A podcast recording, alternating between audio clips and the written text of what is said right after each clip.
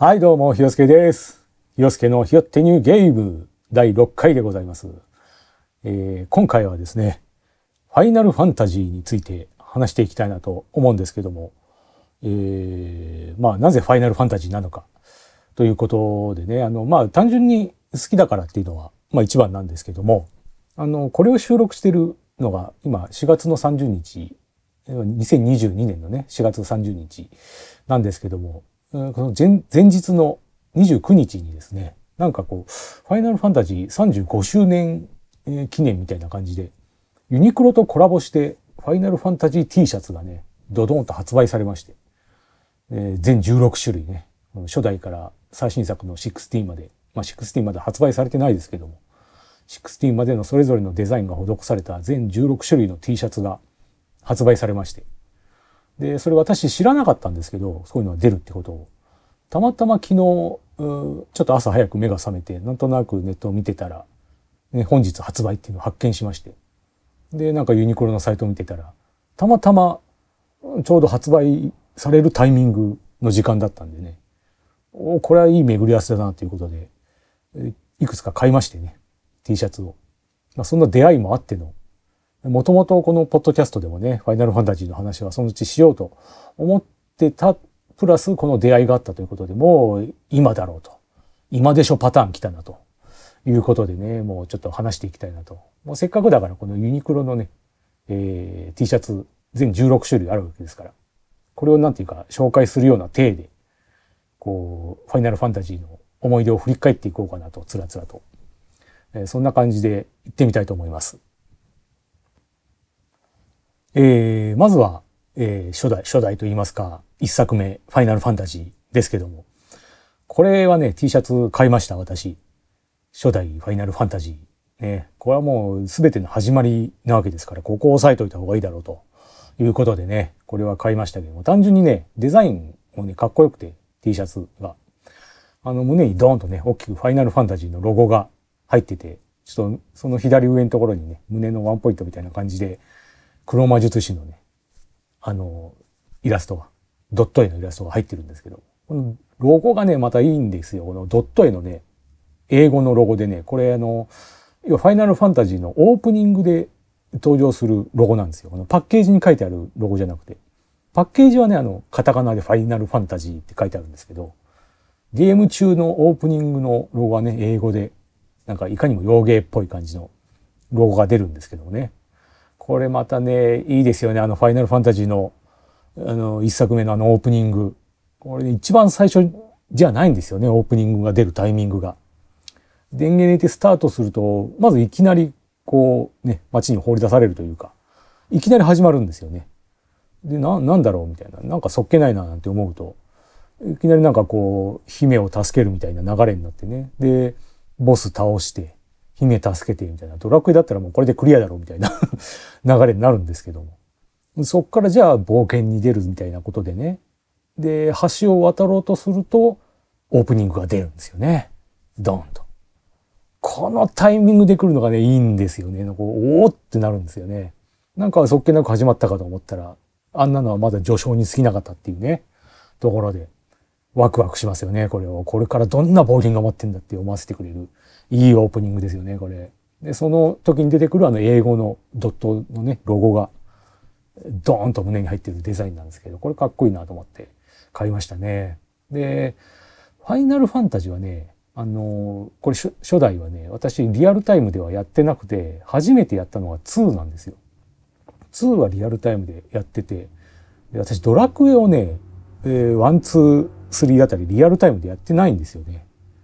あの世間は圧倒的にドラクエ派が多かったような私の周りはドラクエ派が多かったですけども。なんなんか特に意味はないんですけどなんとなくやってなくて2も自分で買ったわけじゃなくて兄がいるんでね兄がやってたのをちょっとやらせてもらってハマるみたいなそっから FF にはまっていくみたいな感じなんですけども。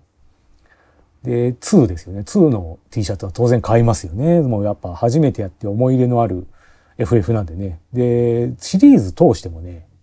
2はね、トップクラスで好きですね、私。やっぱその思い出補正も含めて、やっぱ2好きなんでね、2は買いました。ただちょっと、デザインがね、T シャツ的にはデザインがちょっと微妙かなという気もしたんですけど まあでも2は押さえとかなきゃなということでね、2も買いましたよ。えー、で、もともとこれなんか、ね、T シャツが2つ以上買うとオリジナルデザインのトランプがもらえるっていうことでね、なんかいろんなイラストエラーが書き、え、書かれてるトランプがもらえるということで、これちょっと欲しかったんでね、もともと2つ以上は買おうと思ってたんですけど、とりあえずもうこの1、2の時点で2つはクリアということなんですけどもね、1個1500円ですからね。これ安いなということで、もうちょっといったろうっていうことなんですけども、これ1500円どうなんですか ?T シャツ1500円って安いですよね。あの、私、基本的に T シャツといえばもうライブ行った時に買うもんだと思ってるんで、あの、ライブで買う T シャツって基本3000円ですから、1枚。で、海外アーティストだと3500円とかね、4000円とかあったりしますけど、日本のアーティストだと大体3000円でしょ、1枚。安い時2000円いくらみたいなのありますけど、もう基本1枚 T シャツ1枚3000円の世界で生きてきたんで、もうそれでしか T シャツほぼ買ってないんで あの、それ以外で T シャツ買うっていうのはちょっとね、あんまり記憶にないのはすっごい珍しいですね。まあ、たまたま今回巡り合わせがあったんでね、プラス1枚1500円という安さに衝撃を受けまして で、買ったんですけれども、2がね、2のデザインがね、背中にね、2のロゴがドーンと入ってるんですよ。ファイナルファンタジー2っていう。で、ファイナルファンタジー2のロゴはね、これ、なんて言うんでしょう。あの、ちょっとメタル のバンドのロゴっぽい感じの、ヨーロッパの、えー、なんですか、えー、オル、オルタナティブメタルみたいな なんでしょうね。そんな感じのちょっとデザインのくねくねくねっとしたロゴなんですよね。で、それがね、今となってみるとなんかかっこいいなってい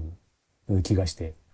いいなと思って。で、ただ表がね、前面が、なんかこう戦闘画面みたいな感じのデザインになってるんですけど、ファイナルファンタジー2って書いてあって、そこに下に細かい字でずっとこう、どんな物語かみたいな説明が英語でずっと書かれてて、その隣にあの戦闘画面みたいな感じで、えー、キャラクターが4人並んでてね、戦う、逃げるみたいな、コマンドが下にあるみたいなね。このデザインが、まあ、そこまでかっこいいとは思わないんですけど、まあまあ2は押さえとくべきだなということで、1、2と買いましたね。で、2はね、個人的にもっと評価されてほしいなというふうには思ってるんですけどね、あの、ファイナルファンタジー総選挙みたいなのが昔テレビで BS かなんかでありましてね、その時2の順位が結構低くてね、ちょっとショックだったんですけどね。2は、2だけで一回語ろうかなと思ってたぐらい、ちょっと2好きなんですけども、どうしようかな。まあいや、とりあえず先行きましょうか。え、3ですね、次は。えー、3はね、えー、T シャツ買わなかったんですけど、結構迷いましたね、これは買うかどうか。あのー、結構デザインが良くて、で、3好きだっていうのもあるんですけどね。まあ、結局買わなかったんですけど、ちょっと今になって思えば買ってみ、買ってもよかったかなって感じのデザインで。あの、胸元に、前の胸元の左胸のところにワンポイントで、クリスタルのね、ドット絵のイラストが書いてあって。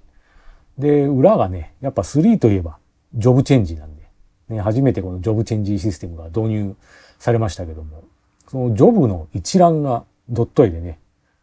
載ってるんですよ。ずらーっと並んでて。で、ファイナルファンタジー3のロゴがポンと入ってて。これね、いいなと思うんですけど、これ買っとけよかったかな。なんかこう、今見てるとなんか、買っとけよかったなっていう気がしますね。かっこいいですね、これね。で、ファイナルファンタジー3も、2と同じようなロゴで、3って裏に入ってるんですよね。今はもうね、ファイナルファンタジーのロゴといえば、このね、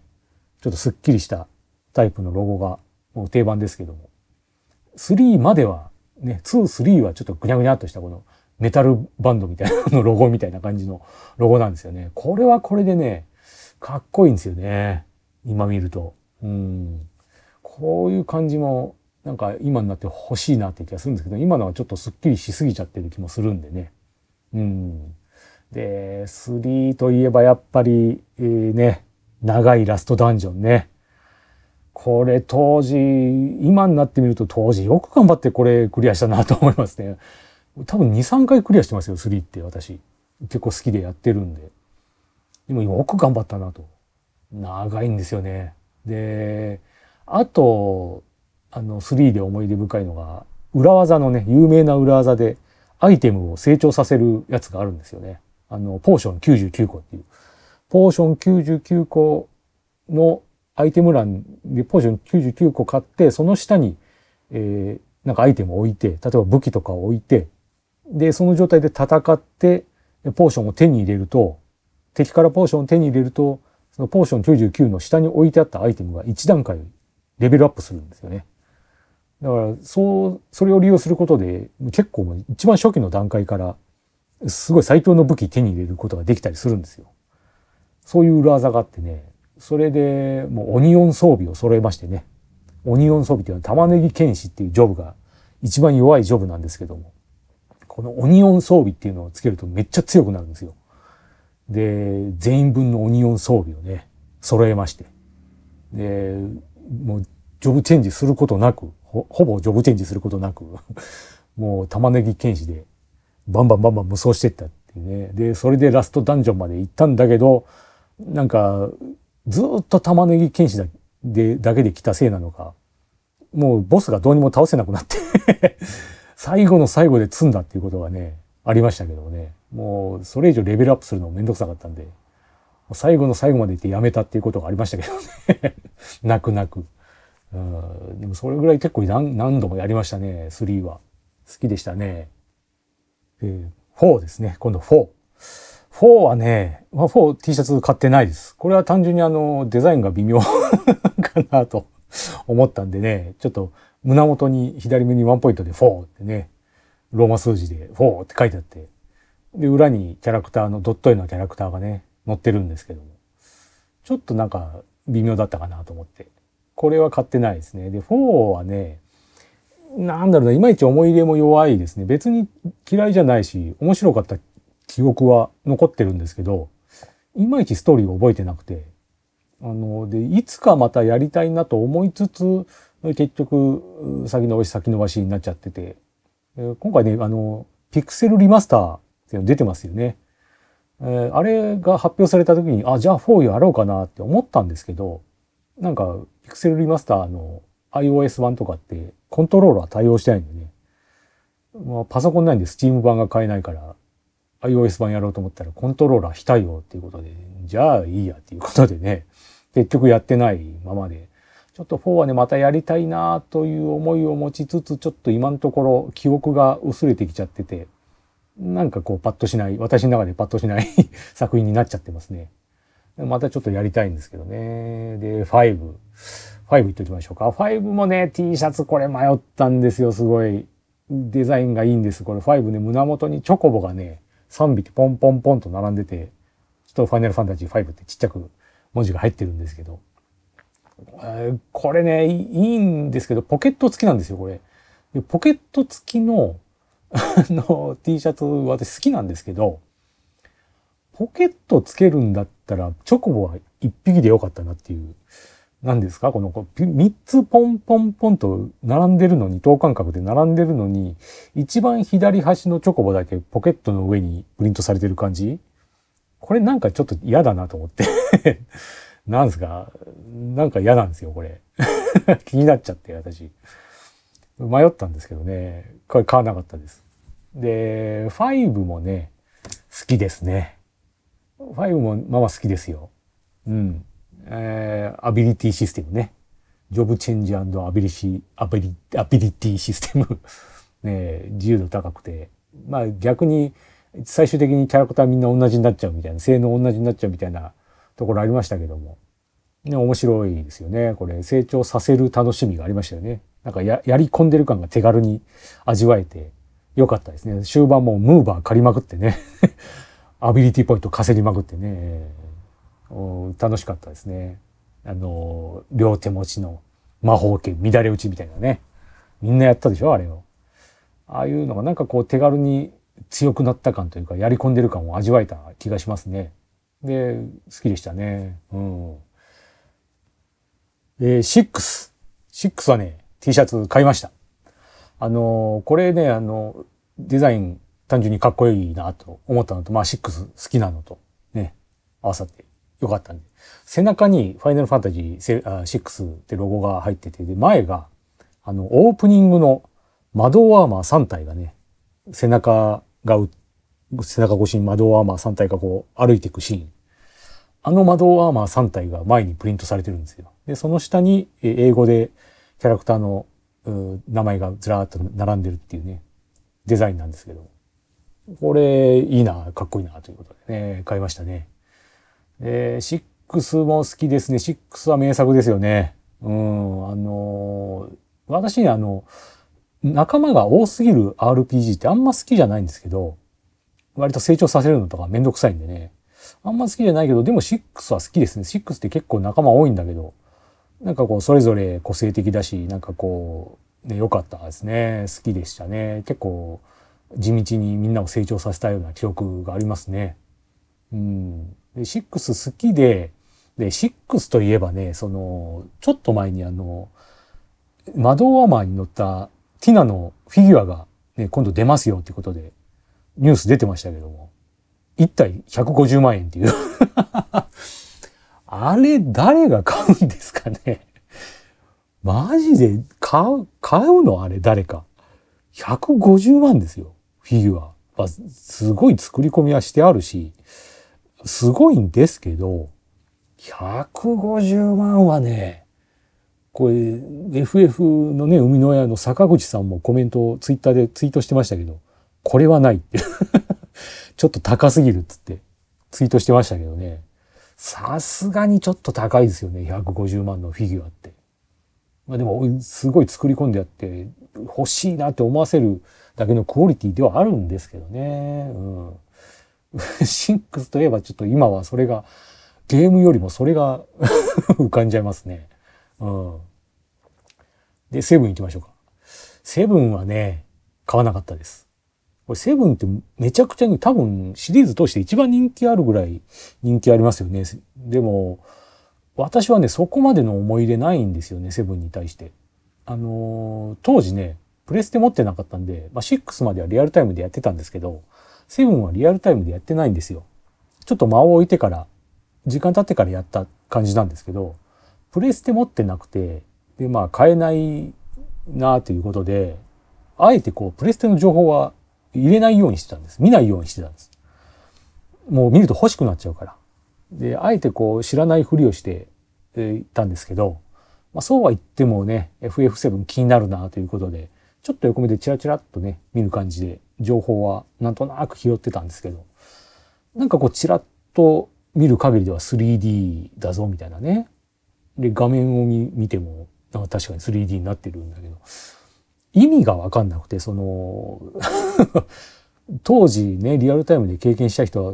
結構そういう人多いと思うんですけど、3D グラフィックで RPG なんてできんのっていうね。いや、無理でしょみたいな ことでね、でも本当横目でチラッと見てたぐらいの情報なんでね、いや、ちょっと意味わかんなすぎるわと思って。ちょっとね、なんだろう。興味が湧くとかいうレベルでもなかったですね。まあ、興味はあったはあったけど、意味不明すぎるっていう、凄すぎて。なんか、ちょっと理解が追いつかなすぎて、ちょっといいわっていう気持ちもどっかにちょっとあったんですよね。まあそんなんもあって、リアルタイムではやってなかったんですけどもね。まあ後々やった時にも、その時点ではもうある程度 3D グラフィックに対する体制とかが、慣れができちゃってたんで、だから多分、リアルタイムでやってた人に比べて、そんな驚きだとか感動みたいなものはそこまでなかったかな。うん。で、ストーリーもね、ちょっと難しいじゃないですか。か今になって思えば当時、あんま理解できてなかったような気がしますね。なんとなく雰囲気で理解してたけど、なんかそんなんもあってそこまでの思い入れはないんですよね、セブンに対しては。まあ好きは好きで結構楽しんでね、やり込んだ記憶はあるんですけども。でもそこまでなんか、全世界的な人気がね、集まるほどのあそこまでの思い思い入れはないですね。うん。なんで、買ってないです、T シャツは。デザイン的にもなんかちょっと微妙だったんで、なんかこう、スクリーンキャプチャーみたいな、あの、スクリーンショットみたいな感じの画面の、えー、ね、切り抜きが、こう、コラージュされてる、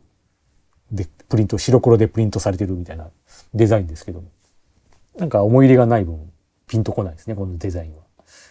で、8。8いきましょうか。8も買ってないです、T シャツ。8のデザインが一番微妙かな あの、背中にバックプリントでね、主人公のスコールがね、カラーでプリントされてるんですけど、このね、8のグラフィックを私あんま好きじゃなくて、すげえ、当時すげえなーって思ったんですけど、グラフィックっていうかなんだろう、キャラクターデザインというか、基本野村さんのキャラクターデザイン私はあんま好きじゃないんですよ。あの、8は特にね、スコールとかなんかあんまり好きじゃないんですよね、このキャラクターデザイン。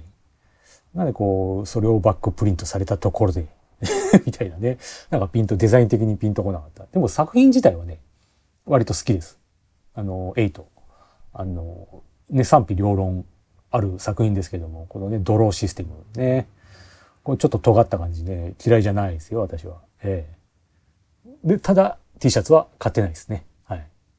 で、9。9はね、好きですね。まあ、原点回帰と言われるね、この作品。好きですよ。で、デザインもね、ちょっと良かったんですけど、買ってないです、T シャツは。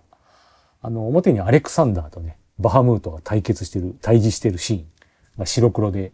シルエットみたいな感じで印刷されてて、後ろに、ファイナルファンタジー9って書いて、ロゴがあるの、ある下にキャラクターがずらっと白黒で並んでるっていう感じなんですけどね。かっこいいなと思うんですけど、買わなかったです。ちょっと、まあ、まあまあいいかっていう。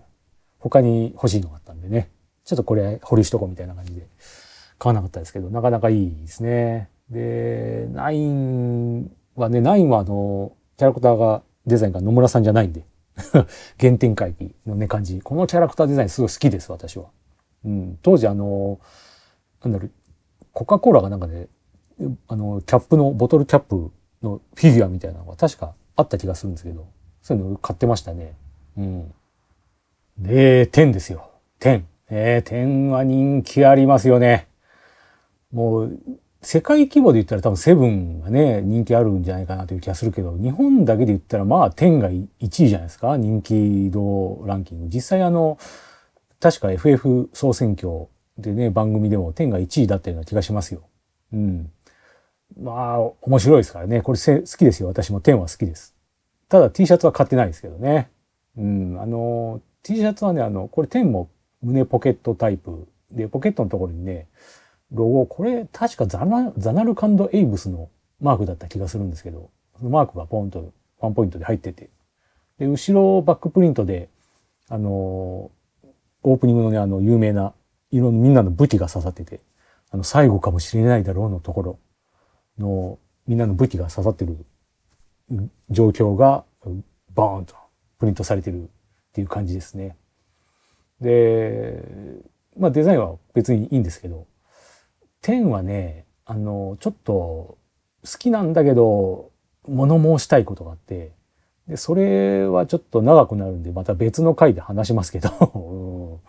ちょっとね、気になる、好きゆえにちょっと言いたいっていうところはあるんですよね。まあでも好きだ、好きなんですよ、私。これ、これも何回かクリアしてますからね。